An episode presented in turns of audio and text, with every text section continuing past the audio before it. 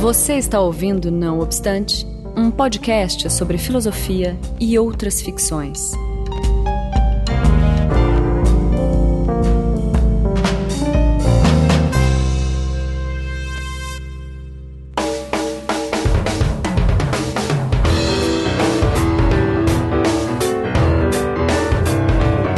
Começando mais um Não Obstante, eu sou Marcos Beccari e estou na companhia de Daniel Portugal. Olá, gente.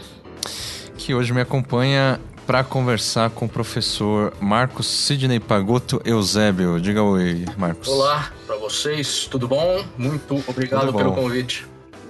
Eu que agradeço. E hoje a gente vai conversar com o professor Marcos sobre a sofística na antiguidade grega. Fazer uma breve apresentação é, e daí qualquer coisa o, o, Marcos complementa ou corrige, enfim, o que eu for falar. O, o Marcos Sidney Pagotto Eusébio, ele é professor da Faculdade de Educação da USP, Universidade de São Paulo. É graduado em Filosofia, mestre em Educação e doutor em Educação, todos os títulos pela USP mesmo, né? Uhum e trabalha com temas ligados à, à, filosofia da educação, filosofia antiga e estudos clássicos, é. correto? É, mais ou menos isso. A gente tenta, né? Ah. Isso. então hoje a gente vai ter uma conversa, eu diria, clássica. tá certo. Bom, é, passar só dois recadinhos rápidos antes da gente entrar na pauta. E daí a gente já entra aqui na conversa. O primeiro deles é que, não obstante, é patrocinado pelo Patreon do Anticast, que é um sistema de doação é, mensal no qual as pessoas determinam um valor a partir de um dólar que é, será doado né, mensalmente e recebe recompensas de acordo com esse valor doado. Então, se você gosta do nosso trabalho aqui com Não Obstante, contribua também com o Patreon, cujo link segue na postagem, e assim a gente consegue tentar é, aumentar a qualidade aqui do Não Obstante, ok?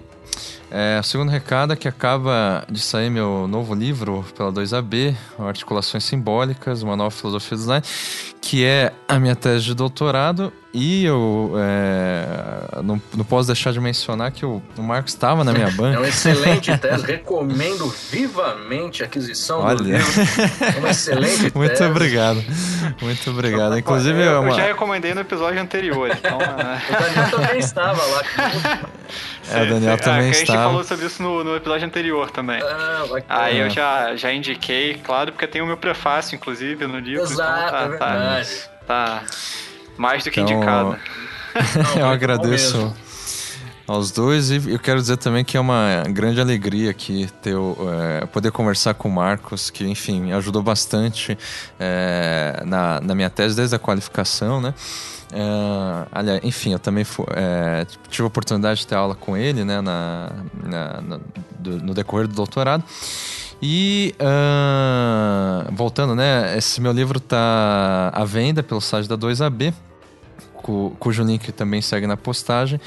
E também a gente vai deixar, como nos, no, nos outros episódios, o book trailer do livro, que é um vídeo aí promocional, tá ok? Então, vamos para a pauta.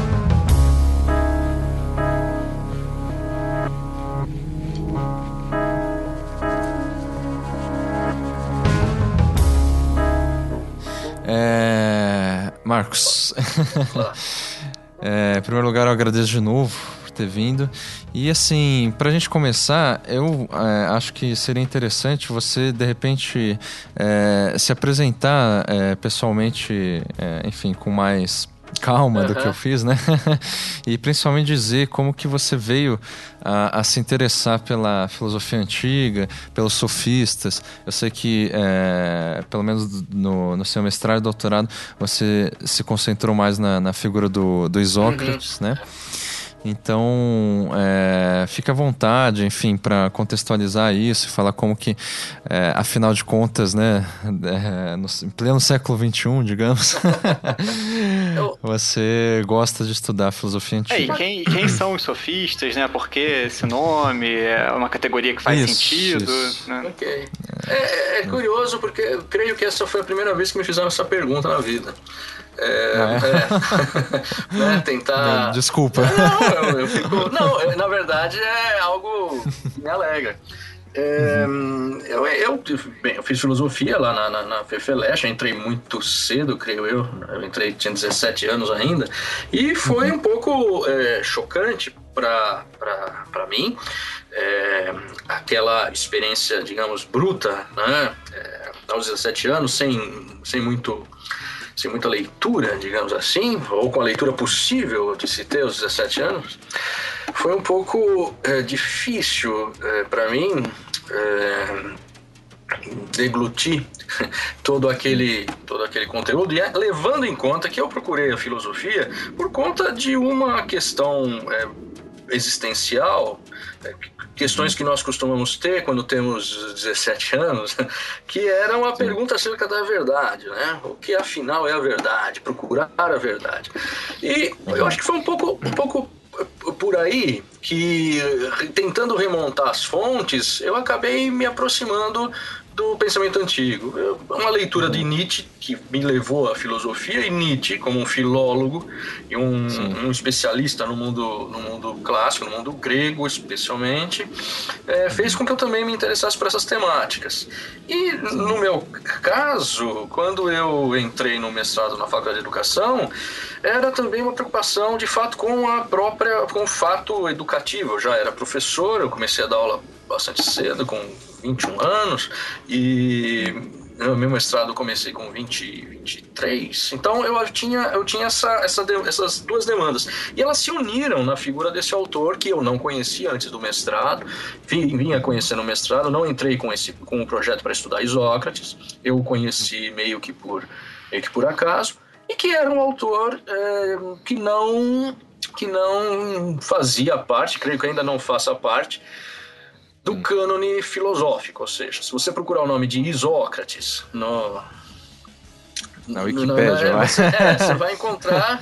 Você eu, eu, pensei no manual de filosofia também. Se você, se você procura, você não vai encontrá-lo como. Eh, você não vai encontrá-lo. Então, num livro de história da filosofia, é, você não vai encontrá-lo. É, talvez hoje, em alguns, você o encontre. E essa. E essa e essa situação de, de, de, Sócrates me intrigava porque ele dizia fazer filosofia. O termo que ele sempre usa para se referir ao seu trabalho, nos textos que nós temos de Sócrates, que é o contemporâneo de Platão, o, o, o termo que ele usa é literalmente filosofia. E ele se contrapõe a Platão. E também se coloca a questão, que é a questão clássica da filosofia, a questão da verdade, a questão do conhecimento. E essa foi a, digamos, o início desse do, do meu interesse por esse autor. O que seria como seria possível pensar uma filosofia que não é nem uh, não pertence nem à linha platônica, também não pertence à linha antiplatônica, mas pertence a uma terceira linha que não que não se mede que não se relaciona, na verdade, não tem pretensões de ser a refutação do platonismo a partir dos, das premissas do platonismo. Ou seja, não é um antiplatonismo, não é uma negação do platonismo a partir das teses é, do, do, platonismo, mas antes de tudo a negação da própria da, da, das próprias do próprio vocabulário platônico. É uma filosofia que tem um vocabulário completamente diferente. Isso me interessou. E por aí eu fui caminhando, estudando, um doutorado, como você bem disse, também foi sobre Isócrates, e caminhando por, por essa por esse terreno no qual a, a, eu acho que a ideia mais forte é aquela que tenta responder a pergunta que é a minha a pergunta lá dos meus 17 anos, né? Quando nós falamos de verdade, nós estamos falando do quê? Quando um discurso é verdadeiro, quando um conhecimento é verdadeiro, num cenário contemporâneo do fim né, dessa, das grandes narrativas, as metanarrativas, é, no fim das grandes explicações de tudo, nesse cenário em que é, poucas referências temos, para afirmar qualquer coisa, mas temos muita facilidade de negar qualquer coisa, como é que fica a questão da verdade, do conhecimento e aí as suas derivações, né? a ética, a moralidade, as justificativas políticas e tudo isso. Não sei se respondi Sim. ou se mais enrolei do que. Muito bem. Não, eu até vou aproveitar é, essa questão que eu acho muito curiosa no, no Isócrates uhum. e tentar é, já contextualizar a questão do, do sofista, uhum. porque já Aí eu não ficou... respondi o que o Daniel tinha perguntado, né? A questão do então, é, mas é aí, isso Daniel. que eu ia não, acabar re, re, re, reforçando, mas ficou subentendido que muitos dos filósofos ali, sei lá, do século V uh -huh. ou IV, né, uhum. é, antes de, de Cristo, é, que hoje a gente considera ou chama de sofistas, uhum. né? É, nunca se alguns deles nunca se referiram, ou não sei se todos, nunca se referiram a si mesmos nesses termos, uhum. né? Então, isso me leva a deduzir, né, sem conhecimento de causa, que isso se deve à herança do socratismo uhum. ou, ou, da academia platônica, Sim. né? Então eu queria te perguntar justamente sobre, é, enfim, uma contextualização né, disso que a gente está chamando de sofismo, sofismo ou sofística, uhum. né? Ou tecne uhum. Retorique, uhum. né? Ou que não é tecne, né? De acordo com Platão. É, não chega nem é. a ser uma tecne. É só uma bajulação. Né? Exatamente, no lógico, somente, né? Isso. Por que, que, é importante estudar a sofística hoje? Por que, que eu acho importante? Porque há, uma, há um paralelo que eu, pelo menos, enxergo entre o cenário enfrentado pelos gregos antigos no momento em que a sofística floresce e o cenário que nós enfrentamos hoje. Não é? O que, que acontece naquele momento? A tradição está sendo posta em questão. A tradição está sendo posta em questão porque mudanças econômicas, mudanças políticas, mudanças sociais estão Sim. acontecendo naquele, naquele ambiente, né?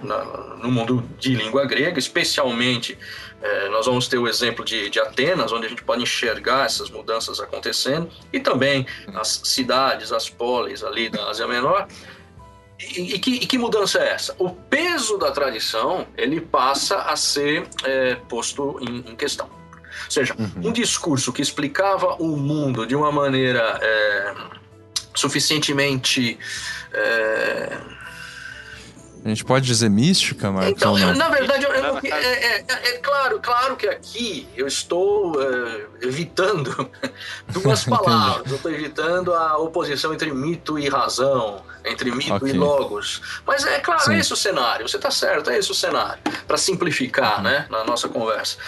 É, o, é a narrativa tradicional, né, do começo da filosofia, é, oposição, é, né? É, é que essa, essa oposição, ela não, ela hoje, não é tão, ela não é tão hum. Porque assim, o que, que o sofista faz? O, ah, o sofista ele utiliza, se utiliza dos mitos. Platão se utiliza dos Sim. mitos. Aristóteles Sim. vai dizer que aquele que inventa mitos é também um filósofo. Então, então não é uma ruptura tão é, né, é, frontal, é, né? Eu, eu, acho que, eu acho que o peso vai daquilo que o mito dizia, seja o mito ou a, a, tradição, né? o discurso da tradição, o discurso ancestral, a, aquelas regras não escritas e que eram recebidas pelas, pelas comunidades e dotadas de um valor que era dado pela sua própria antiguidade, no lugar de um discurso que aponta para essa autoridade, eu acho que passa a existir a autoridade do próprio discurso que se vai se vai fazer uso também de, de figurações, vai fazer uso de imagens, em outras palavras, Sim. vai fazer uso também do mito da história, porque mito no fim quer, quer dizer isso, é uma história, é uma palavra. Só que uhum. o poder não está mais tanto naquilo para o que ele aponta fora dele mesmo, mas na sua capacidade de provocar a persuasão naquele que o recebe. É como, em resumo, eu acho que o que ocorre ali é uma autonomia do discurso. Claro, ela não se dá totalmente, ela não se dá de uma vez só, mas é um processo em que o discurso vai alcançando uma autonomia e ele passa a ser capaz de criar. É, por assim dizer, é, realidades. Então, quando Gorgias uhum. diz que ele é capaz de provar algo num dia e provar o contrário daquilo que ele disse no outro dia, né, uhum. diante do, de uma audiência, é, o que ele está falando? Ele está falando, bem, o discurso, como, há, como nós temos essa citação, citação de Gorgias no elogio de Helena, quando ele diz o discurso é um megas dinastes, é um, é um grande soberano, é o maior soberano, é um grande senhor, capaz de, um corpo minúsculo, fazer com que, com que, que, que aconteçam coisas, agir, criar é, é, realidades, criar a crença, criar a persuasão. E se você está persuadido que tal coisa existe, se você está realmente persuadido de um conjunto de valores, vamos pensar nos termos da ética, né? Bem, esses, esses valores podem pautar a sua vida e eles são dotados de uma realidade é, que não se distingue de uma realidade que eles pudessem vir a ter se tivessem sido deduzidos à moda dos geômetras, se tivessem sido alcançados por meio de qualquer outro tipo de, de uhum. demonstração. No fim, é o discurso que alcança, penso eu, uma autonomia que ele eh, não havia tido ainda. E hoje, Sim. penso que nós estamos num cenário assemelhado. Não sei se eu falo muito, se vocês. Se não, não, imagina aí, não, não é tá. isso aí. É, tá ótimo. No, eu, eu acho que hoje nós estamos num cenário assemelhado, porque se os grandes discursos que se diziam capazes de explicar o real é, deduzindo, por assim dizer, se eles estão completamente em crise, enfraquecidos, o que é que nós temos? vamos olhar nas as redes sociais. O que é que nós temos ali? Nós temos um bando de gente que acha que conhece a realidade, conhece o que as coisas são, tentando convencer uns aos outros daquilo que eles pensam. Uhum. Só que é, o que opera ali é apenas o, o, discurso. Não há ninguém que possa ter, eu creio eu, a pretensão de hoje é, defender uma visão privilegiada do real, a não ser, a não ser, que tá, se nós nos aproximarmos de, de, de discursos que estão calcados numa certa é, tradição.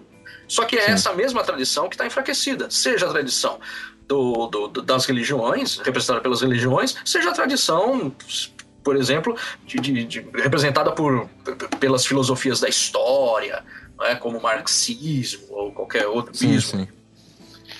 É um outro não, tipo seja, de religião, verdade... É, eu não queria dizer isso é. porque eu tenho uns amigos que vão ficar bravos comigo. mas foi você quem disse, não eu. Não, mas é, é, de, de modo geral, é, se, não, se não um, exatamente um enfraquecimento, na verdade, me parece que é um, uma evidência do discurso enquanto, enquanto discurso. Exato. Né? ele acaba aparecendo enquanto tal, inclusive o discurso tradicional, mas também o discurso, sei lá, anti tradicional, sim, sim. ou enfim, né? É, e, quando, eu acho que seria interessante pensar, quando, um, quando nós ouvimos aquilo que consideramos, ah, um, por vezes, por vezes consideramos que há uma, um revival, por assim dizer, uhum. do discurso dito conservador, né? Ou do discurso sim, tradicional, bem, não sei até que ponto isso é um revival, ou um, um renascimento, um fortalecimento, ou um estertor. Ele pode ser pensado uhum. também como um estertor como se esse cenário que temos hoje, no qual o discurso alcança essa autonomia, uhum. é uma ameaça para aqueles discursos que se acreditam fundados numa descrição é, verdadeira, ou seja, correspondente né, é, uhum. ao, ao, a um real, a um real último, a uma verdade última. Então, o uhum. mundo é assim e o meu discurso o apresenta. Uhum. É, é, muito difícil hoje nós acreditarmos em, num, num, num, acreditarmos que esse discurso é de fato dotado de mais do que a sua própria capacidade de nos fazer persuadir. Marcos, é, então assim, é, eu queria antes de, de continuar, é, eu queria voltar mais para frente nessa questão dos paralelos. Eu acho muito interessante com, é, de repente, justamente né, esses é, estigmas do, do discurso contemporâneo. Uhum. Mas, é, geralmente, me parece, voltando aos sofistas, uhum. Que a gente identifica como sendo os primeiros dentre os sofistas, né, é, levando em conta essa questão né, de que os sofistas, a gente chama de sofistas, e uhum. isso já é uma categorização né, anacrônica, enfim, em relação a eles. Mas é Protágoras e Górgias que aparecem geralmente, né? Como os primeiros uhum. sofistas e tal. E geralmente, quando, sei lá, pensando na, na forma com a qual as pessoas é, têm um primeiro contato, se é que tem, né? Uhum. Com Gorgias e Protágoras, é, é por meio da, da, da fala do Platão, Sim. né? Então, é, e, e, assim, obviamente na, na fala do Platão, tem outro também, né? Tem vários livros de Platão sobre sofistas, na verdade, Sim. né? É, mas eu acho que esses são, digamos, um dos mais conhecidos. Uhum. Uh, o Hippias eu, também, assim, né? O Hippias pode ser o considerado sofista? isso. Pródico, Hippias, Sim. Pródico. Esses É. quatro são os, os, os, os mais é, conhecidos, na verdade. Que são. É, Protágoras, é, Gorgias, Pródicos e Hippias. sim, que são diálogos, quer dizer, que aparecem nos diálogos É.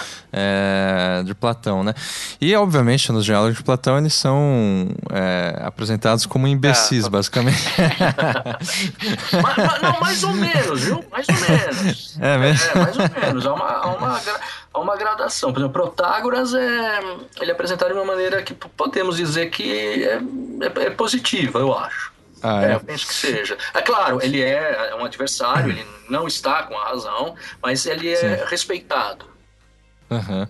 É, e no caso desses quatro, assim, o que eu, assim, cheguei a, a dar uma lida, não exatamente na fonte, tá? Isso também era outra coisa que eu queria perguntar sobre a- as fontes que você acha mais confiáveis, que, enfim, eu, eu sei que, né, alguns falam da, da- dos manuais de Tizia, Corax, Uhum, uhum. enfim, né, Empédocle, do, Docles e tal, mas que é, as minhas fontes é tipo George Colley, assim, Ah, sabe? mas não é, não é uma fonte ruim, não. Mas, mas é contemporâneo, né?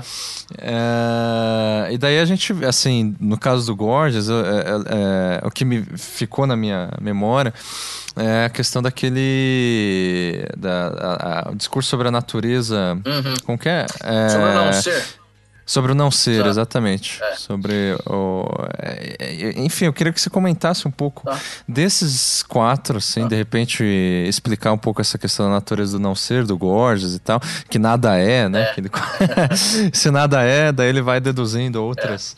É. É, e, e você falou um pouco também do elogio a Helena, De né, texto do. Borges, é que também é interessante, né? Tem aquela temática do discurso como uma espécie de, de, é, algo que induz a pessoa a fazer o que ela não Exato. quer, né? Uma espécie Exato. de é, isso seria de repente interessante se você puder É. comentar um pouco Ah, sobre eles, só para se introduzir um pouco, né? O que que, Tá. que são esses caras? Que que... Vamos, vamos tentar então. É, assim, o, o- os, prim- os primeiros, o primeiro sofista, por assim dizer, o primeiro que assume, ele assume o nome de sofista. Aí que tá. O problema não é o uso do termo. O termo sofista, sofistas, é, ele é um termo que na origem é um termo neutro. Ele quer dizer, uma boa tradução seria, é, sei lá, especialista. É um conhecedor. Aham. É um termo neutro. Ele passa a ser um termo negativo, né? Quando nós hoje dizemos fulano de tal está so... isso é um sofisma, fulano de tal está sofismando, não é? É, Ele passa a ter um, a ser um termo negativo a partir da leitura e da relação que Platão tem com os sofistas. Então, num primeiro momento, ser sofista, e é muito bacana no diálogo Protágoras de Platão, no qual aparece é, é Protágoras falando, e há um espaço muito é, significativo é, dado à à expressão do pensamento de Protágoras, claro, segundo a ótica platônica, obviamente, Aham. ele diz: Bem, eu assumo que sou é, sofista. Ele diz isso. Eu assumo que sou sofista. Eu não tenho vergonha de ser sofista. E sou educador dos homens, educador das, da- da- dos homens, das pessoas. Eu educo e sou um sofista. Então, sofista ele aparece como um, é um termo é, relativamente neutro na hora em que ele surge. Platão, quando lida com o termo sofista, ele já lida com um termo que é ambíguo. Por quê? Por quê? Porque o sofista é um especialista, mas ele é um especialista é, um pouco dúbio. Porque a especialidade dele é a especialidade no logos, a especialidade no discurso. Ele é capaz de ensinar ao outro, especialmente, porque essa é a tarefa do sofista, antes de tudo, ele ensina a um outro como utilizar o discurso para convencer uma audiência, seja ela qual for, daquilo que ele quer. É, que, daquilo que ele quer que a audiência seja convencida. Ah, geralmente, assim, eu, eu já, assim, as pessoas, eu já ouvi essa, essa questão, assim, que já que é, é, falando do sofista como, né, esse especialista no discurso e tal, que existe uma narrativa, não sei da onde isso, Uhum. né, mas eu queria verificar contigo se, se procede, que muitos, inclusive, pagavam Sim. alguns cidadãos, eh, cidadãos gregos, né, Aham. é, geralmente comerciantes, enfim, é, ao, aos sofistas, né, esses especialistas do, do discurso, para de repente, é, enfim, representar uma causa. Ah, não, Inclusive, alguns profissão. dizem que. É só uma profissão, é, é um termo, é um logógrafo. Porque assim, ah. como é que ah. funcionava o direito grego? Ao contrário do nosso, que nós temos um advogado e nós não falamos nada diante de, uma, de um tribunal, é, quando, é, quando nós. Vocês já devem ter. Bem, não sei se vocês passaram por essas situações, mas na maioria das vezes o advogado não quer mesmo que você abra a boca. Ele quer que você Sim. fique quieto, não é? Quando você vai fazer uma petição, é, você vai demandar um empregador e tal, o advogado não quer que você fale, porque aquilo que você fala diante de um juiz te implica. É, uhum. Então o advogado diz: deixe que eu fale.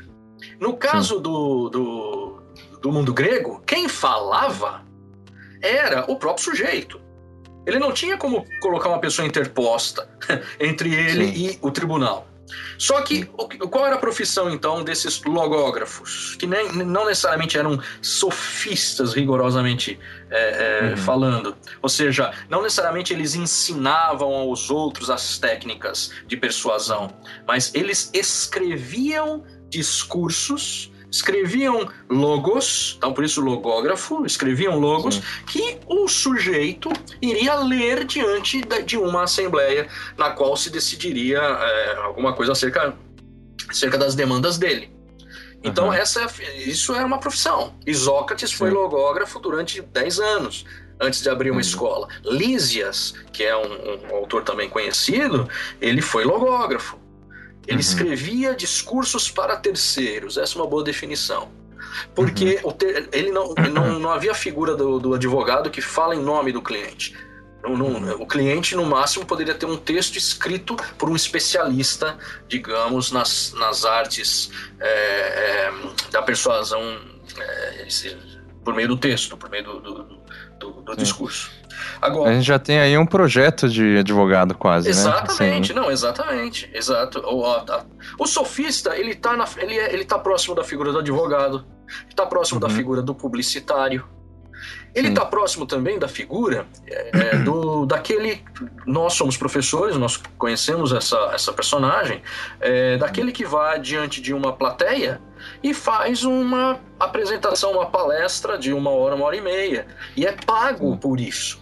São esses nossos, são os nossos colegas professores que desenvolveram uma, uma habilidade de falar e, e, e, e falam aquilo que interessa a audiências grandes, então eles vão, num, eles são convidados a feiras do livro, eles são convidados a congressos de educação, eles são convidados Sim. a falar em programas de televisão, eles uhum. falam e recebem Aí que tá, e nesse ponto tá a crítica que Platão faz também aos sofistas, que é Sim. o seguinte, bem, se você fala e recebe, o fato de você receber daquele que te escuta, de algum modo te, te implica, não naquilo que você vai falar, mas te implica com, com o dinheiro que você vai receber. receber. Uhum. Quer dizer, você não vai dizer, talvez, o que deveria dizer, para não Sim. perder a boa vontade a benevolência daqueles que estão te escutando. Imaginemos, você não faria uma carreira de, de palestrante se aquilo que você uhum. dissesse fosse diametralmente oposto àquilo que a, a audiência quisesse ouvir. Então, a, nessa, nessa, nesse, nessa interface problemática é que Platão faz também a sua crítica às pretensões sofísticas.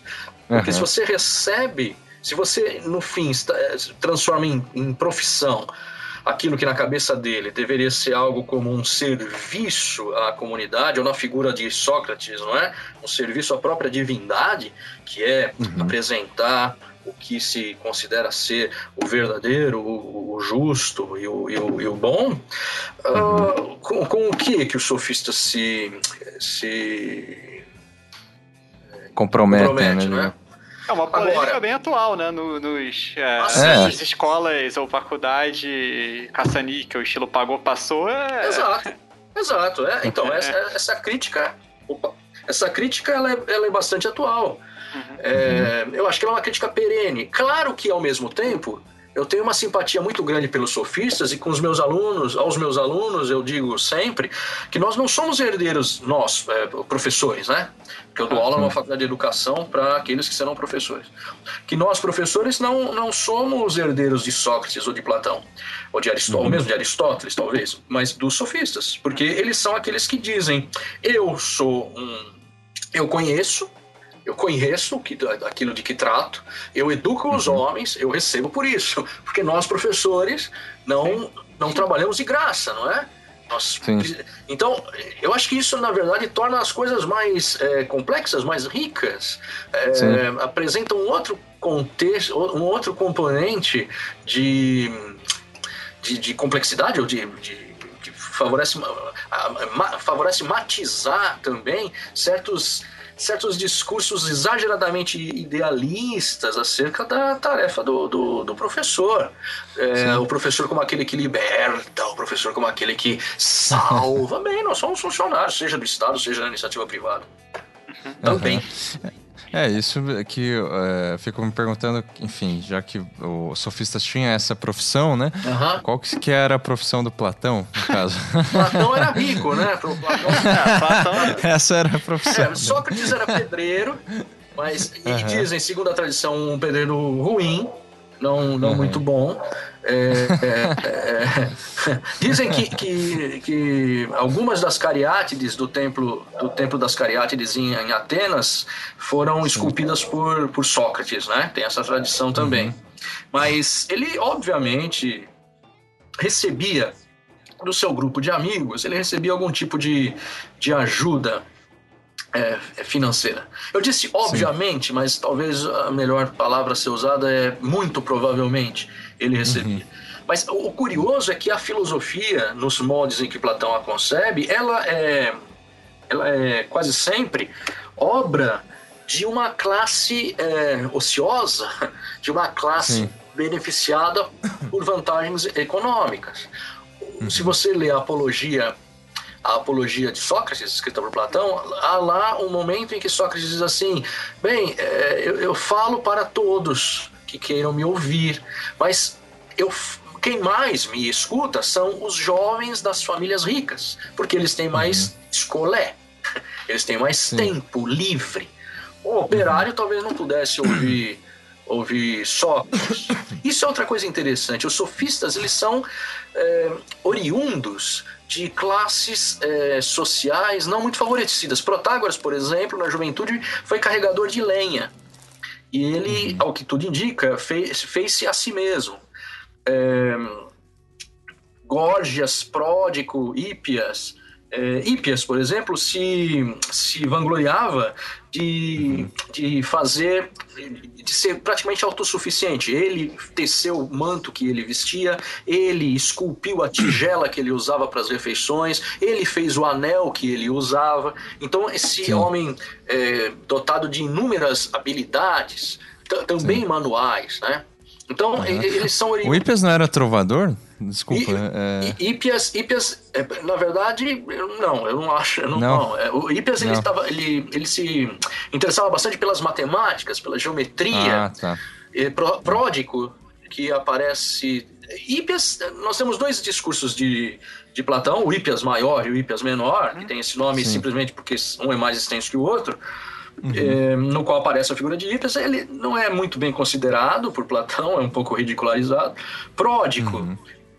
Diz a tradição que Pródigo, que aí sim se interessava pelos sinônimos, se interessava pela gramática, e que Pródigo talvez tenha sido mestre de Sócrates, que Sócrates talvez tenha passado algum tempo com Pródigo. Sim. Esse pessoal, uhum. Gorgias, Pródigo, Hípias, é, Gorgias, eles são. É, alguns são contemporâneos de Sócrates, por exemplo, Gorgias vive mais do que do que Sócrates, se eu não estiver muito enganado, mas eles são Sim. contemporâneos, alguns bem mais velhos, outros eh, não tão mais velhos que, que, que Sócrates, mas uhum. é alguém é um grupo contra o qual a figura socrática se coloca. Então assim, Sim. a reação, o movimento socrático, o movimento platônico, é um movimento de reação aos sofistas.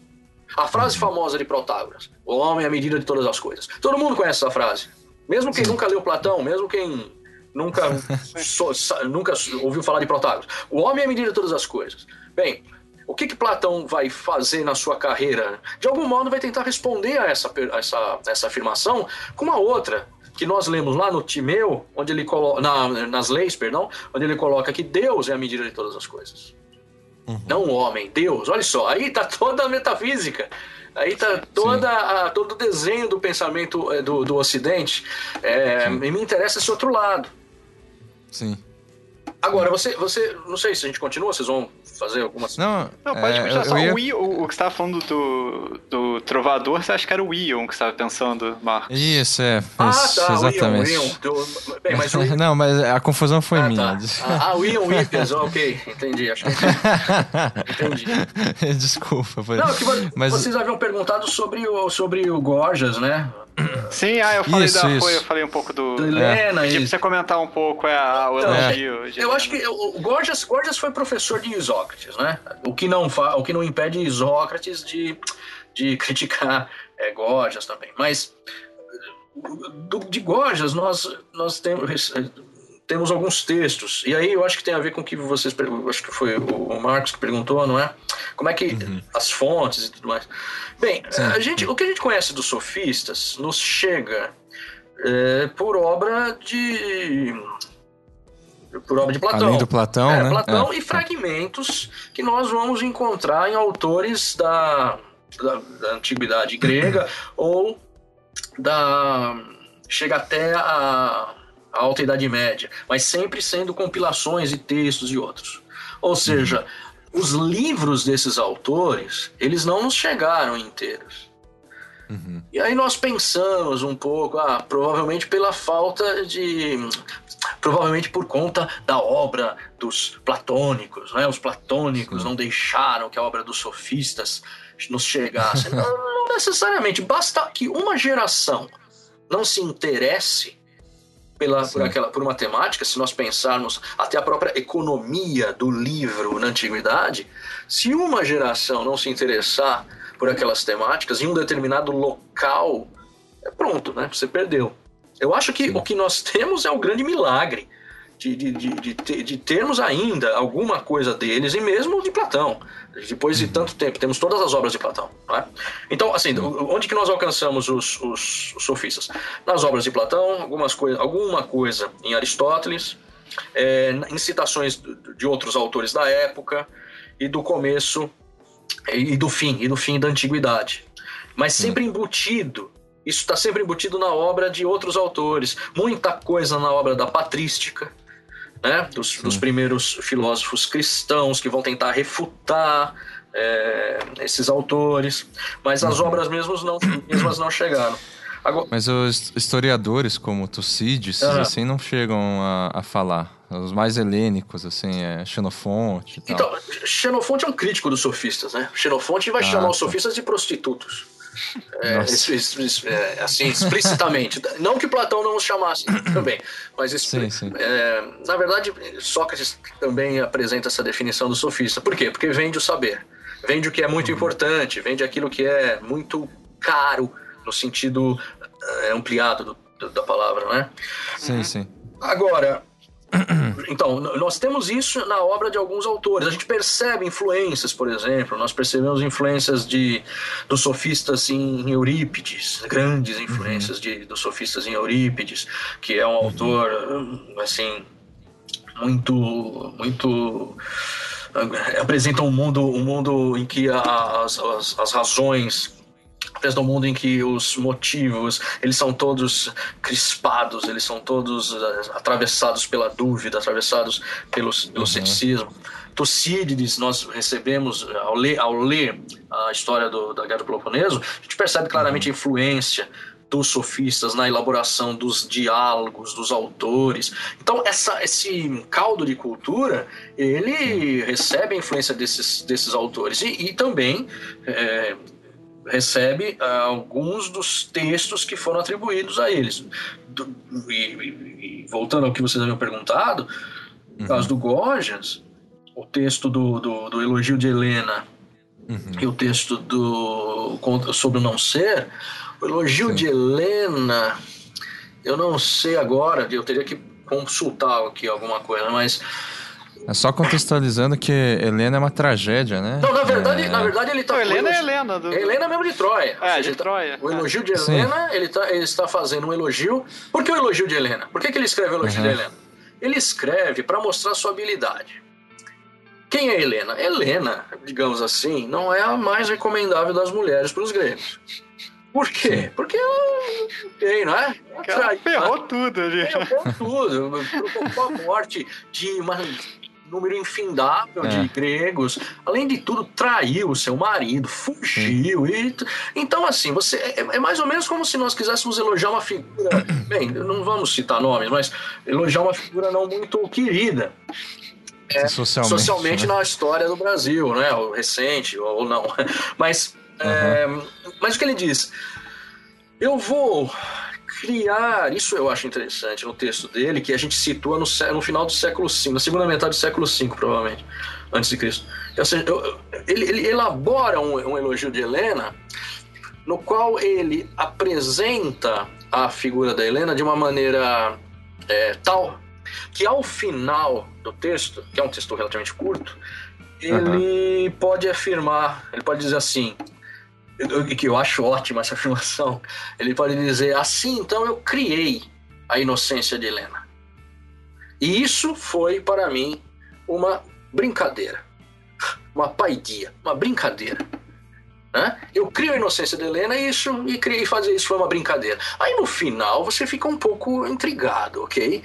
O que ele quer dizer com isso? Ele, ele quer dizer que aquilo é uma brincadeira, então ele não leva a sério aquilo que ele fez?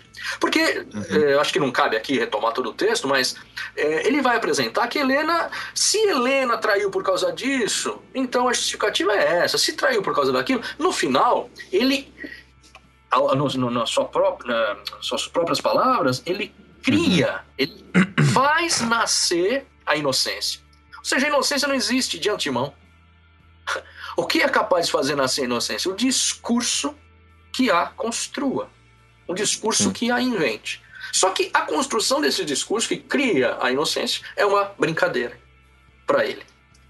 Então, será que ele não leva a sério o que ele faz? Eu acho que leva a sério, porque ele, ele ganhou muito dinheiro com isso, viveu uma- mais de 100 anos, se considerava um, um- um especialista no discurso. Ele nunca se chamou de sofista, né? Ele não usou esse termo para ele. Mas o que ele talvez esteja dizendo é que, no fim das contas, o que sobra, claro, essa é uma leitura, eu sei, uma leitura anacrônica, uma leitura, digamos, fora do, do rigor do- da análise do, do texto clássico, mas talvez o que ele esteja dizendo é, bem, a autonomia do discurso faz com que a gente possa criar aquilo que quisermos. E essa criação é ela mesma uma brincadeira. Ela é um jogo, é um jogo. Uma outra maneira de traduzir paidia é isso, é um jogo. É um jogo. Uhum. Eu crio, conforme eu monto os elementos, eu crio um cenário no qual emerge a inocência. Mas eu poderia criar a culpa. Isso é um Sim. jogo. É um jogo, é uma brincadeira. O- onde nós estamos? Caramba, nós estamos na chave da imanência total. Ou seja, não há nenhuma, nenhuma, não há nenhuma, nenhum apelo à existência de uma inocência ou de uma culpa fora do discurso que a constrói. Sim. É, isso é interessante porque se harmoniza então com esse poder também do discurso. Exato. Que uma, né, só de repente se você puder comentar um desses. Se Helena fez aquilo, porque por aquele motivo, por outro motivo, um deles era esse que, que a- de que alguém a convenceu a fazer. E nesse caso ela não teria como se fosse Exatamente. agência, né? Então o discurso seria, É. po- teria poder suficiente para levá-lo a fazer isso. É interessante, né? Exatamente. Será que você pode comentar um pouquinho? sobre- Exatamente. Ou seja, ela não tem. O discurso a, a venceu. Se um discurso amoroso foi capaz de convencê-la a deitar-se com Paris, lá o príncipe de Troia, Sim, ela não sim. tem culpa. Porque o poder do discurso é enorme. O- o- o- o- lembrando uma outra anedota que se conta de, de, de Gorgias, é que ele acompanhava o irmão, que era médico. E ele acompanhava o irmão para quê? Para convencer os pacientes do irmão a passarem pelo tratamento. E Tratamentos não muito, nem um pouco, você trepar nações. Nem um pouco É. E olha só, o, o médico não era capaz de, de persuadir. E o e, e, e, e Gorgias o era.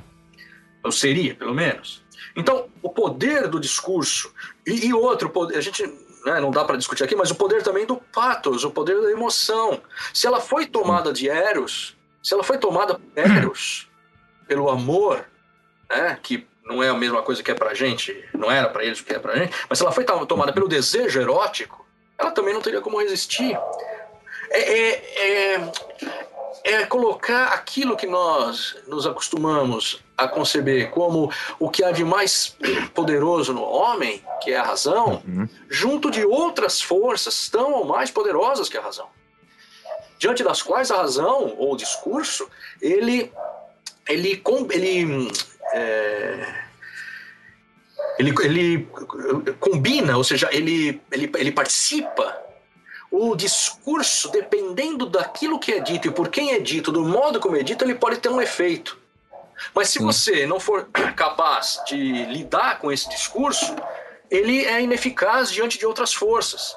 É, é, que, eu, inclusive, assim, fica me dando a impressão, né, não sendo estudioso, né, nos sofistas e tal, que eu sempre tenho essa impressão, né, eu sempre fico em dúvida se ela é, procede, Dá a impressão que o, o, o, Platão, principalmente, é um cara assim que não tinha tantas é, habilidades com o discurso. Hum. Embora, enfim, é, ele tem habilidade, enfim, de, de, com o diálogo, né? Que não deixa de ser um tipo de discurso. Uhum.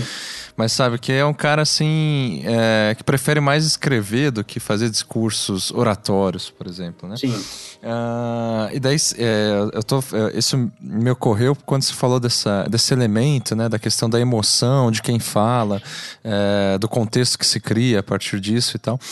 E no caso de Helena, né? Que você estava é, comentando e eu falei até que era uma tragédia pensando na Helena escrita por Eurípides, uhum. né? Que culpabiliza bastante, né? A, a, a Helena uhum. e tal. Enfim, é, eu acho que você podia né, comentar e de repente até entrar já na, na questão do, do, do, não ser. Não, é, é, Platão recusa a, uhum. a fala é, diante de uma assembleia é, seja ela qual for. Ou seja, uhum. a ideia de um, de um discurso feito diante de uma assembleia política é Sim. algo que Platão recusa. Ele, ele, de algum modo, ele participa de um outro gênero, é, digamos, de produção de texto, de Sim. discurso, que é o dos, dos diálogos socráticos, que, que foi um gênero ao qual vários pensadores se dedicaram. Isso é interessante também. Ou seja, uhum. não apenas Platão escreveu diálogos socráticos, mas um outro que escreveu, que nós todos conhecemos, foi Xenofonte. Pelo menos, uhum. Xenofonte. É, talvez Aristóteles tenha escrito, mas não tenha chegado até nós. Muitos dos textos que foram escritos na antiguidade, a enorme maioria, não chegaram até nós. E muitos desses textos, na, na chave daqueles autores que foram influenciados por Sócrates, foram também diálogos socráticos. Só que Platão Sim. nega a, ele nega a, a, a pretensão de que de, de a pretensão de se imaginar que se aproveita de algo é, um filósofo falar diante de uma assembleia política. Sócrates mesmo nunca falou diante de uma assembleia política, a não ser, se nós chamamos de assembleia política, a assembleia diante da qual ele fala. Ele foi na, condenado. Foi condenado. Só que, por exemplo, a apologia de Sócrates, o discurso de defesa de Sócrates, uhum. provavelmente, provavelmente não, mas certo, ele não corresponde a, ao que aconteceu. Uhum. Simplesmente porque aquele texto não caberia no tempo que era reservado a uma defesa no modelo é, judiciário é, grego. Agora, uh, isso não é não só Platão, essa é uma marca interessante. Né? Isócrates, por exemplo, que ensinava o Logos, o chamado Logos políticos. Ele mesmo nunca se pronunciou, porque a ele, ele afirma, falta é, ousadia e falta voz. E também tem uhum. outra coisa, é, é a, é a convicção de que a vida recolhida a vida fora das lides uh, políticas, dos debates políticos, essa é uma vida mais filosófica do que a uhum. vida daqueles que se dedicam a, a esses debates é, políticos. Então, outra coisa curiosa, na escola de Platão, na academia, se ensinava também a retórica. Aristóteles deu aula de retórica durante 20 anos, quase, na, na Academia de Platão. Sim. Então, a, a, havia a preocupação de se formar aqueles que participariam do debate político da cidade, mas em Platão, em Isócrates, havia. Porque eles eram cidadãos. Aristóteles não poderia falar na Assembleia Política de Atenas, porque ele não era ateniense. Mas Isócrates uhum. e Platão, eles recuam. Uma, uma, uma imagem, uma descrição desse recuo aparece na carta sétima de Platão, quando Platão diz: quando eu estava na idade, algo assim, né? Quando eu estava na idade de participar da vida política, é, o que acontece? A, a cidade condena Sócrates à morte. Então eu não vou participar da vida política. Eu, eu me, me recuso a participar porque é, é não, não, não, vale a pena participar da vida política numa uhum. cidade que comete um, um, crime desse tipo. No caso de dos sofistas, desses que nós estávamos falando, Protágoras, Gorgias, Pródico, Hípias, eles são todos estrangeiros né, Protágoras de Samos, Gorgias de Leontino, Hípias de Elis, Pródico de Céus. São todos estrangeiros. Uns de onde hoje é a Itália, outros de onde hoje é a Turquia, Ásia Menor, na época. Né? Quem eles ensinam? Eles ensinam os cidadãos, para capacita esses cidadãos a falarem diante da Assembleia Política. Então, o que, que eles precisavam mostrar? Eles precisavam mostrar a sua capacidade de ensinar aquilo que importava no debate político. Ensinar também aquilo que importava também na vida privada. Então, é, Protágoras, no diálogo de mesmo nome de Platão, ele vai dizer isso. O que, que eu ensino? Eu ensino eubulia. Eubulia, uma, uma tradução é, mais ou menos, né? seria o bom conselho, a ponderação, a sensatez, forçando um pouco a tradução, a sensatez, a eubulia, para que o homem seja capaz de se guiar de maneira adequada na vida privada e na vida pública. Ou seja, é um ideal de vida. Eu ensino isso. Gorgias, ao contrário, vai dizer: eu não ensino, eu não vou ensinar virtude nenhuma, ok? Eu ensino apenas, apenas a técnica. Ele vai, no diálogo do mesmo nome, Platão vai pôr Gorgias a dizer: se o sujeito. É, se o professor de boxe ensina o seu aluno os golpes e esse aluno utiliza para bater na mãe, o professor de boxe tem culpa? É nesse cenário que Gorgias se coloca. E aí ele pode uhum. chegar, por exemplo, a, a, a, gente volta àquele diálogo, aquele diálogo, aquele texto de, de Gorgias, o elogio de Helena e, e agora o, contra, o sobre não ser, ele uhum. pode chegar nesses limites. Qual é o limite? Uh, durante muito tempo esse texto é, sobre o não ser ele foi considerado uma brincadeira mesmo, uma coisa absolutamente sem nenhum valor para a filosofia, apenas um exercício retórico. Mas hoje ele tem sido lido de uma maneira diferente. O que, que ele faz? Ele, é como se ele se utilizasse da estrutura do poema de Parmênides, aquele poema, é, poema famoso de Parmênides, o, o que é, é, né? o que é não pode vir a ser, Aí aquela uhum. ideia do ser em oposição à, à doxa, à opinião, e uhum. ele, usando essa estrutura, ele vira no avesso. Ele mostra que, por meio de uma construção é, é, retórica, ou seja, por meio de uma construção é, utilizando o, o logos, ele consegue provar o que aparentemente é impensável, que o que é é aquilo que não é. Então, em linhas muito gerais, linhas muito gerais, ele afirma três coisas, né? É, o que o, o, o, o não ser, o que há é o não ser, ou seja, nada existe. O que ele está dizendo é isso. Nada, não há, não há ser, não há ser, não há, nada existe. Se o nada existisse, ele não poderia ser concebido. E se o nada fosse concebido, se o não ser, o nada fosse concebido, ele não poderia ser comunicado. Quando nós lemos isso, às vezes eu cometo a, a, a impertinência, assim, eu cometo o crime, é o pecado, na verdade, de é. usar esse texto com, com alguns alunos, algumas turmas, e é, é, é complicado, é bastante complicado. Mas eu acho que eu uso também para brincar um pouco, porque, porque o que ele afirma é o seguinte: se, em linhas gerais, né, na primeira afirmação dele, nada existe. Então, o que ele diz? Enquanto Parmênides diz que o que existe é o ser e o nada não existe, ele, em linhas gerais, afirma: se eu digo que o nada é, não existe, ele, ele passa a existir enquanto ausência. Ele passa a uhum. existir enquanto não ser. Se eu digo o não ser, o não ser é, o, o, na, o, se eu digo o ser existe, olha, até eu me confundo, até eu me, me, me porque é bastante, bastante é, sutil, né? Sofístico. Sofístico, né? Mas se ele diz, se eu digo assim, na, nada existe, em linhas gerais o que ele está dizendo é o seguinte: eu consigo construir, se eu consigo falar do não ser, é porque ele existe enquanto, pelo menos, enquanto sintagma, ele existe enquanto expressão. Enquanto palavra. Enquanto palavra, enquanto discurso, enquanto logos. Ou seja, eu estou lidando com o quê?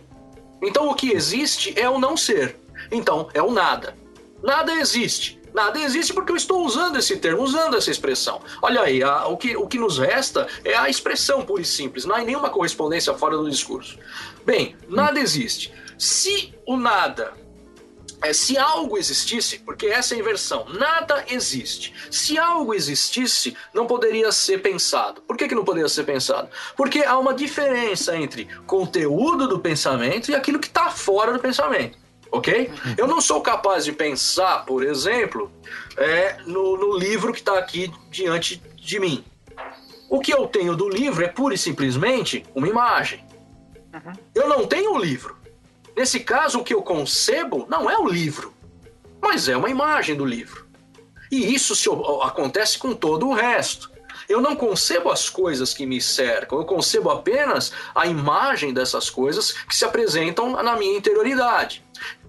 E ainda que eu pudesse conceber, eu não poderia comunicar. Porque quando eu digo para vocês livro, eu não comunico aquilo que está diante de mim aqui na minha mesa. Eu comunico Sim. apenas uma palavra uma, uma, uma podemos brincar, um flatus voce, é apenas uma palavra, é apenas uma emissão de ar que aparece desse modo, livro. Mas aquilo que está diante de mim, que meus sentidos, né, minhas mãos tocam aqui, eu não consigo apresentar. Então, em linhas gerais, o que ele está dizendo é, é, novamente, apresentando é novamente aquela ideia lá de trás da nossa conversa, a autonomia do discurso e uma ruptura, uma cisão muito séria entre o mundo empírico e o mundo do discurso, o mundo do logos. Então, é, eu acho que isso é, uma, é, um, é algo bastante. É, é, um, é um, bastante interessante. Eu acho que trata de, de temas se aproxima de temas quentes da, da, da filosofia é, contemporânea também. Contemporânea, sim. O Isócrates, ele não vai se alinhar muito não. com isso, né? É, eu, ia, eu ia justamente pedir pra, pra gente falar um pouco mais de Isócrates, que eu não sei absolutamente nada, tô descobrindo é, agora, e, e o Marcos, super estudioso não, de Isócrates. Não, não sou não. Então a gente... ninguém, ninguém, estuda esse caboclo aí, então como eu... Mas, mas só, fala, fala um pouco, apresenta o caboclo. Tá bom, tá bom. Mas só, só pontuar que eu acho acho interessante pontuar que os sofistas, apesar da gente colocar nessa categoria, sofistas e tal, eu acho que já está claro que eles não, não têm uma unidade de, de pensamento, assim, que vai, digamos, agrupá-los de acordo com um pensamento, né? Eles são muito diferentes. É, é, é uma é? imagem, é? eu acho que para entender isso, basta a gente lembrar que, por vezes, o período da sofística, que é aquele período que antecede, depois é contemporâneo um pouco né, da do, do, do pensamento de Sócrates e Platão, é, por vezes é chamado de iluminismo grego. Ou seja, uhum. de uma maneira é, é, um pouco é, anacrônica, é chamado de iluminismo grego. Quando nós olhamos, por exemplo, o iluminismo europeu, nós vamos enxergar ali autores de um lado você tem o Voltaire, do outro lado você tem o Rousseau, depois lá na, lá na Alemanha você vai ter, na Prússia você vai ter Kant, é, uhum. e eles participam desse mesmo movimento, esse movimento de, de crítica, de, de reavaliação, não é? Então é, é isso uhum. mesmo, são autores bastante diferentes.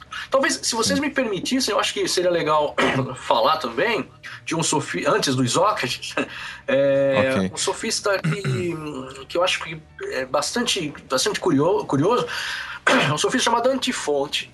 Que. Nossa. Antifonte, é. E que nós. É desconhecido, né? Antifonte. Que ele ele, ele aparece é, em algum. Em, ele aparece de modo. É, é, de modo menos enfático na obra platônica, né? mas ele aparece de modo bastante enfático, dialogando com Sócrates na obra de Xenofonte, nas Memoráveis de Xenofonte. Mas ele é, aparece mas... nos diálogos platônicos em algum momento? Eu acho que é a citação de Antifonte, eu não sou com certeza. Tá. Não tenho. É, tá. Não, não, isso, é só porque eu não lembro. Isso. Não, isso é algo que eu deveria saber, mas eu, eu não tenho certeza. é, deveria eu saber disso. É, mas ele. Mas em Xenofonte ele aparece. Mas o que, o que me interessa em Antifonte, assim, é, para falar um pouco dessa diversidade, né, que, que o uhum. Marcos citou, eu acho que, primeiro, parece que existem dois antifontes. Porque Nossa. o, é, é um problema sério, porque assim, antifonte parece ser dois. Por quê? Porque um antifonte escreve coisas que nos chegaram por meio de fragmentos e tal, no qual ele defende a radical igualdade entre os homens, entre as pessoas. Ou seja, nós somos todos iguais, respiramos todos pelo mesmo, pelo nariz, nós somos todos iguais. Não, é a opinião, é, é a. É, a doxa, né? que faz com que nós façamos é, é, distinções entre nós. Só que antifonte também é um dos sujeitos é, que teria hum, participado de um golpe é, oligárquico em Atenas e foi condenado à morte por isso. Opa, ah, aí, então deve ser o mesmo. Então aí que tá. Durante muito tempo se pensou que não, que existiam dois antifontes o, antifonte uh, que escreveu essa, essa, digamos, esse libelo democrático e o outro antifonte oligárquico. Mas atualmente. É... Isso não é tanta surpresa, né? Atualmente isso não é nada demais. O cara é. escreveu. atualmente se pensa que é um só. E esse antifonte, ele teria, isso que eu acho mais interessante de tudo isso, ele teria aberto uma tenda na cidade, na Ágora, de Corinto, na, na, e, e, fora da tenda ele teria colocado lá uma placa, um aviso, dizendo qualquer coisa do tipo: é, aqueles que sofrem de dores, né, e imaginamos dores, é, penas é, psíquicas, diríamos hoje, né, penas é, emocionais, e tal, venha, venham até mim que eu os curarei por meio do Logos. Ou seja, ele teria sido o primeiro psicanalista, o primeiro psicólogo da história. Só que ele não ganhou dinheiro, não ganhava dinheiro com isso. Aí ele abandonou essa carreira e foi ser sofista, foi ser retórico e tudo mais, né? Mas assim, olha só, onde que eles eles são é, ele é um Franz Gal da Grécia Antiga. Assim. Pode ser. Pode ser. Agora, que nós encontramos lá é, muitos, muitos, é, muitos paralelos com aquilo que podemos pensar hoje do uso do discurso, é, quando o discurso é, é, ganha autonomia, não é? Uhum. Isso é, para mim, algo bastante, bastante claro. Agora, sobre Isócrates, né? Isócrates nasce antes de Platão e morre depois de Platão. Isócrates foi um macrobiócio, né? um cara que viveu bastante. Viveu até os 98 anos. Ele... Isso na Grécia. Ah, era... sim. É. E é muito curioso, porque quando ele tem os 90 e tantos anos, ele passa por uma, uma, uma, doença, ele fica muito doente, ele escreve sobre isso, que ele ficou doente. É muito, é, é muito curioso. O texto, o texto de Isócrates é, é bastante curioso. Claro, você tem um monte de lugares comuns da retórica, e com isso eu não estou fazendo necessariamente uma crítica, porque hoje, hoje, depois do romantismo, é que nós pensamos muito na ideia de, de originalidade, né? achando que se você escreve Sim. o que você. Se você escreve livre de qualquer tipo de. Primeiro que é uma ilusão, né? Você não vai escrever livre de nenhum. de, de qualquer tipo de, de modelo, de canônica, né? Mas que isso seria um ideal. E não é, né? O mundo antigo não é. Mas bem, voltando. Sócrates, ele nasce é, acho que oito anos, se não me engano, é, antes de Platão e morre, creio que sete anos depois de Platão. Não, não, não, morre mais. Morre, Platão morre com 80 anos, eu acho. Morre quase 20 anos depois de Platão. Pois bem. Mas uhum. o que, que acontece? Ele era tinha uma vida relativamente é, boa, porque o pai dele era dono de uma, uma fábrica de flautas. Né? E aí ele perde tudo, o pai perde tudo com com a com a, o golpe oligárquico de 404 e ele estuda, mas ele teve tempo de estudar com sofistas, então teria estudado com Gorgias, talvez tenha também estudado com Sócrates, tenha acompanhado Sócrates.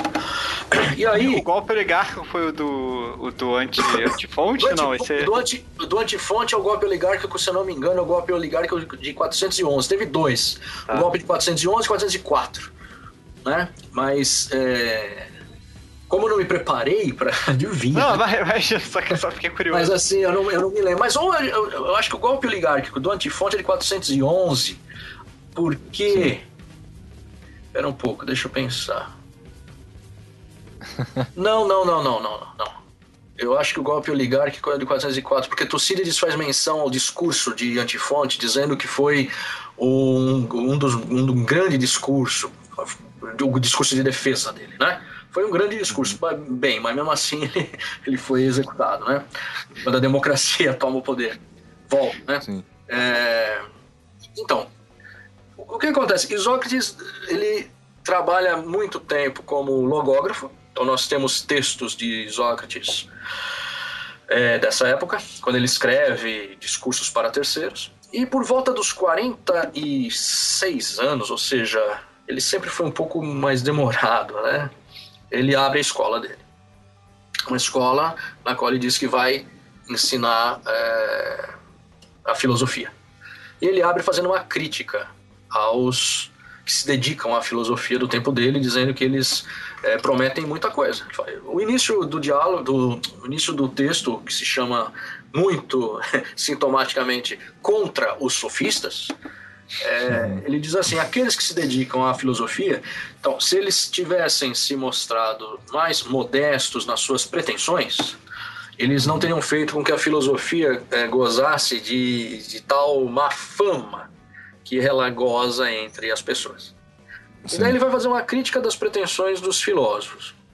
E esse discurso. Ou seja, se, se eu estou entendendo, eles chamam os filósofos de sofistas. Aí que tá, olha só, esse termo, esse termo ele não tinha ainda o caráter que assumiu depois. Sim. Eu acho que para quem estiver nos ouvindo não ficar mais confuso ainda, acho que a gente poderia dizer que o termo sofista, o termo sofista, o termo filósofo, são termos, são termos em disputa durante todo é. esse período. Durante to... Dependendo do conteúdo que você dá ao termo, você pode usá-lo como é, uma denominação neutra, uma crítica, um elogio. Sim, mas ele está chamando Platão, so, enfim, Sócrates e tal, como sofistas na... de uma maneira pejorativa, é verdade, é isso? Não, na verdade, eu, eu, eu, eu pensaria em traduzir o termo uhum. sofista uhum. aí como professores, uhum. mestres. Tá, mas ele está fazendo uma crítica, tá fazendo uma crítica, porque ele está dizendo assim, todos os que ensinam todos aqueles que se ocupam da formação dos, dos jovens, todos aqueles que, que, todos os educadores, os professores, uhum. é, eles eles não são tão bons quanto eu. É isso. É em resumo, né? Em resumo é isso. Então, assim, contra os sofistas, é contra os pro, esses professores que estão aí. Eu sou. Uhum. E ele faz a distinção, ele distingue. Primeiro, primeiro de todos, os, os, o, ele chama de erísticos. Quem são os erísticos? São os dialéticos. É a, é a turma da, da... Do Heráclito? Não, não, não. Não, não. contrário, Platão. Platão. Ele, ele sim, tá sim, sim. Ele tá criticando os socráticos. Uhum, então todo uhum. mundo, Antístenes, que é um outro autor muito interessante, que não chegou nada dele, mas é um autor que, com, com, com quem Sócrates é, discute muito. Então Antístenes, Platão, toda a entourage lá. Por quê? Eles vão dizer o quê? O, o, o, que que Sócrates, o que que Isócrates diz? Eles vão, ele diz assim: eles fingem que estão, eles dizem que estão procurando a verdade. Só que, e aí, a, como é que ele refuta isso? Ele, ele refuta dizendo assim: bem, é, Homero colocou. É, não, ele diz assim: eles dizem que estão procurando a verdade, né? A é uma episteme, um conhecimento capaz de nos dar a eudaimonia. Bem, a definição pensamento platônico. Ele, e ele diz: olha, é, isso é impossível, isso pertence aos deuses. Não é? Ele diz assim: lemos em Homero os deuses é, confabulando. Não porque. É, não porque Homero soubesse o que os deuses estão confabulando, mas para mostrar que quem confabular sobre esses temas é coisa da divindade. O homem não é capaz de ter um conhecimento que lhe dê a felicidade. Então Sim. ele critica é, logo de cara, é, no começo do texto, esses, esses pensadores. Uhum. E depois vai criticar os outros, que aí no, no, caso da nossa discussão não sei se interessa tanto, mas ele vai criticar aqueles que ensinam o discurso político, porque eles falam, ao invés de ensinar o discurso político, eles ensinam a ser desonestos. Sim. É, ele vai criticar os que escrevem, como você falou lá no começo da nossa conversa, Corax e Tísias e tal.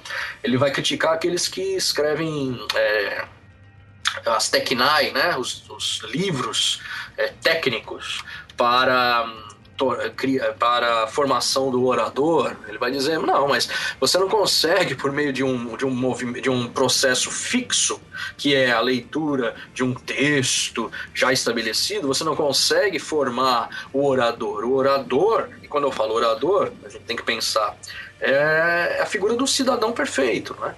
Aquele capaz de pensar e falar nas horas mais nas horas necessárias, no momento adequado e tudo mais, você não é assim que você forma, é uma formação ruim. Uhum. E o mais interessante é que no final desse discurso de, de, de, de Isócrates, desse Logos de Isócrates, ele diz: Bem, para que não se pense que eu destruí a, a, o pensamento dos outros sem apresentar o meu mesmo, eu farei agora com que todos vejam que aquilo que eu digo é de fato o, a verdade. E pronto, e o Logos termina. Ah, durante muito tempo se pensou que faltava um pedaço. Né? Durante muito, ainda hoje, eu de minha parte digo, ele parou o discurso e partiu para o quê? Para a aula dele. Ele partiu uhum. para a performance dele diante dos seus alunos entendeu? Sim. Diante dos seus alunos, diante daqueles que querem, que querem escutar.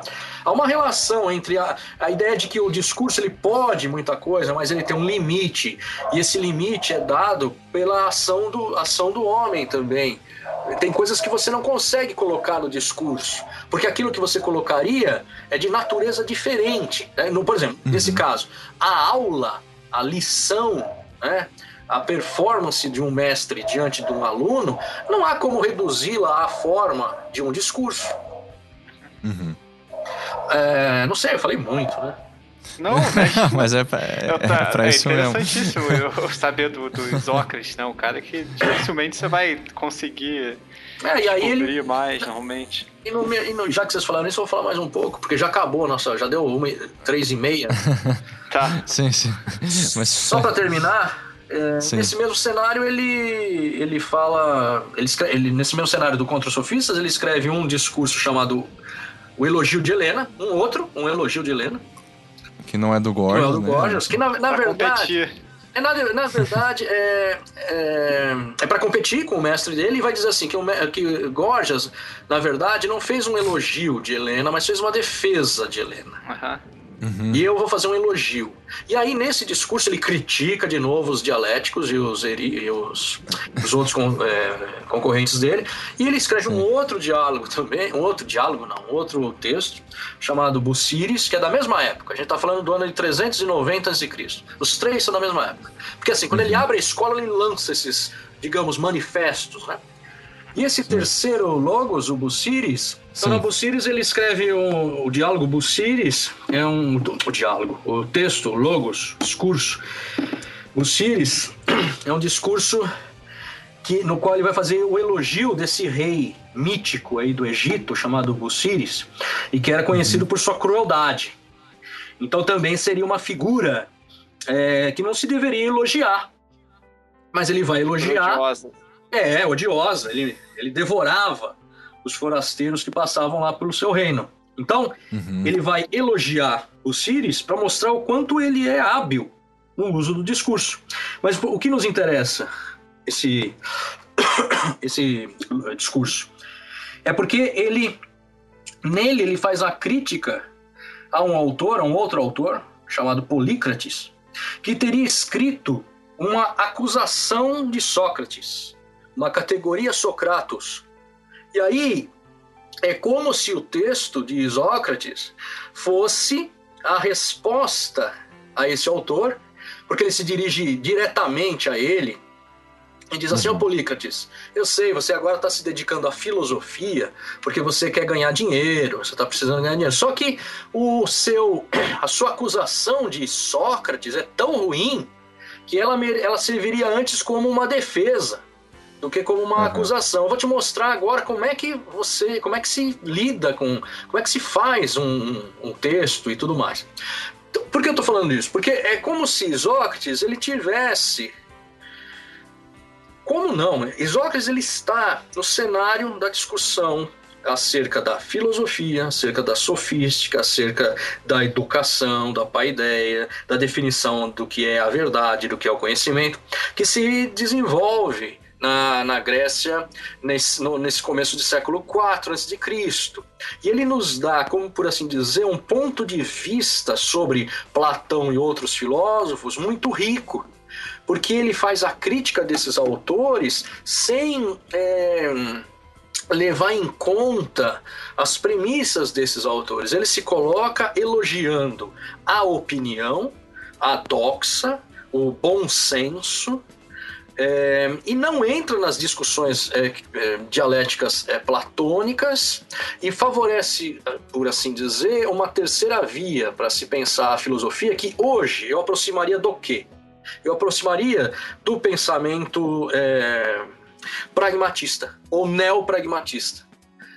Um autor, eu acho que aí a gente encerra mesmo, mas um autor uhum. que, eu, que eu acho que valeria a pena, é, sobre o qual valeria a pena conversar, talvez, e que acho que está indica bem esse caminho apontado por Isócrates lá atrás, na época em que Platão está escrevendo, é Richard Horty que uhum. é um autor que poderíamos chamar talvez de neo-sofista. É mesmo?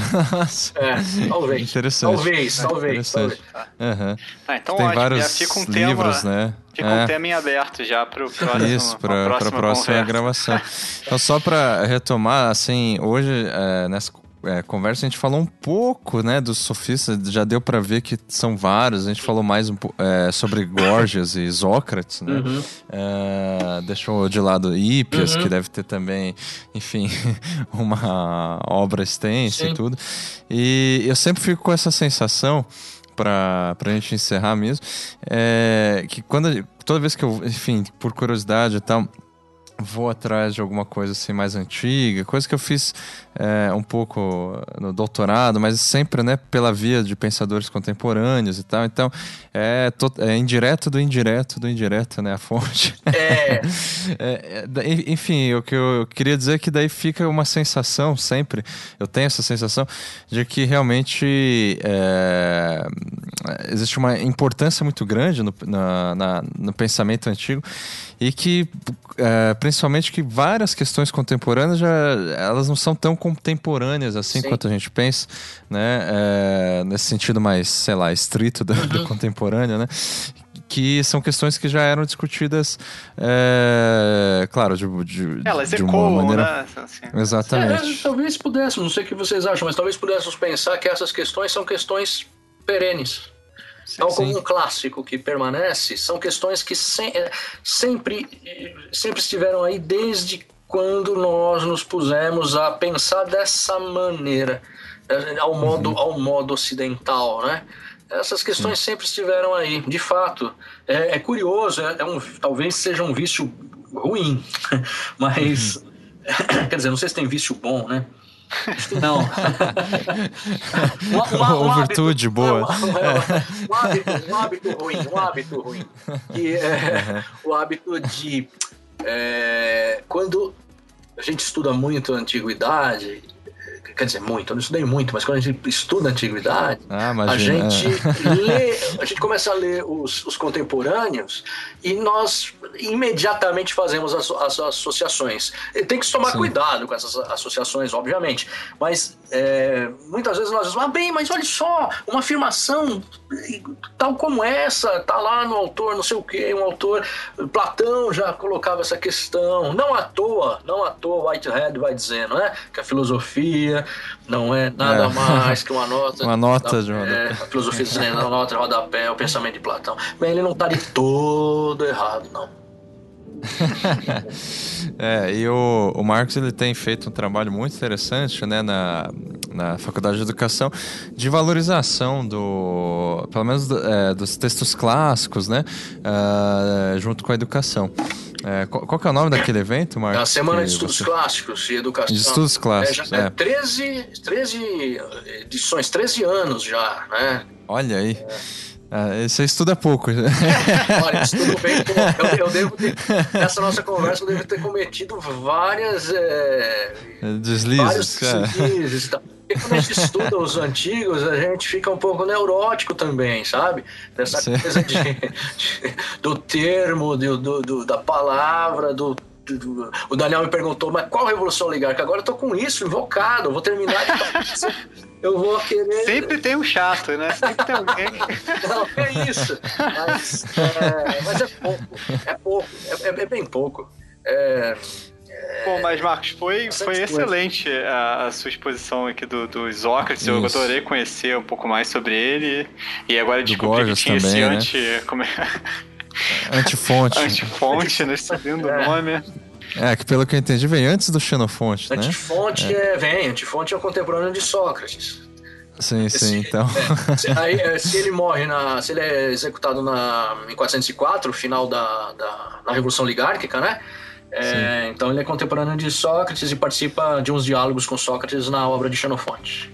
É, eu acho que isso é uma imagem interessante, porque o, o a, a, antítese do Xenofonte, se a gente entender, é uma, uma metáfora que eu estou construindo uh -huh. aqui, veio antes do, do Xenofonte. Então, na verdade, é uma imagem interessante, né? Porque todos os antes contemporâneos já existiam nos sofistas, não é? Pode ser.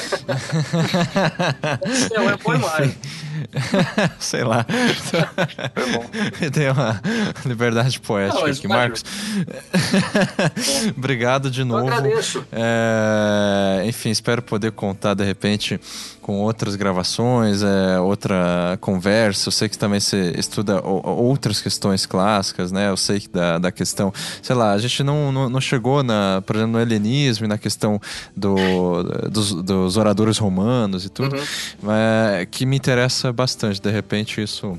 É, é a gente deixa para depois. Fico à disposição, fico à disposição. A gente pode muito bacana essa experiência, muito bacana ter conversado com vocês. Ah, eu acho que é, aqueles que ficaram até o final, aquelas, aqueles que ficaram até o final ouvindo o podcast também merecem a nossa, a nossa, o nosso Sim. agradecimento, né? Nossa gratidão, sem essas, dúvida. Minhas, essas minhas confusões aqui, é uma experiência muito bacana. Eu, eu, eu agradeço sinceramente o convite.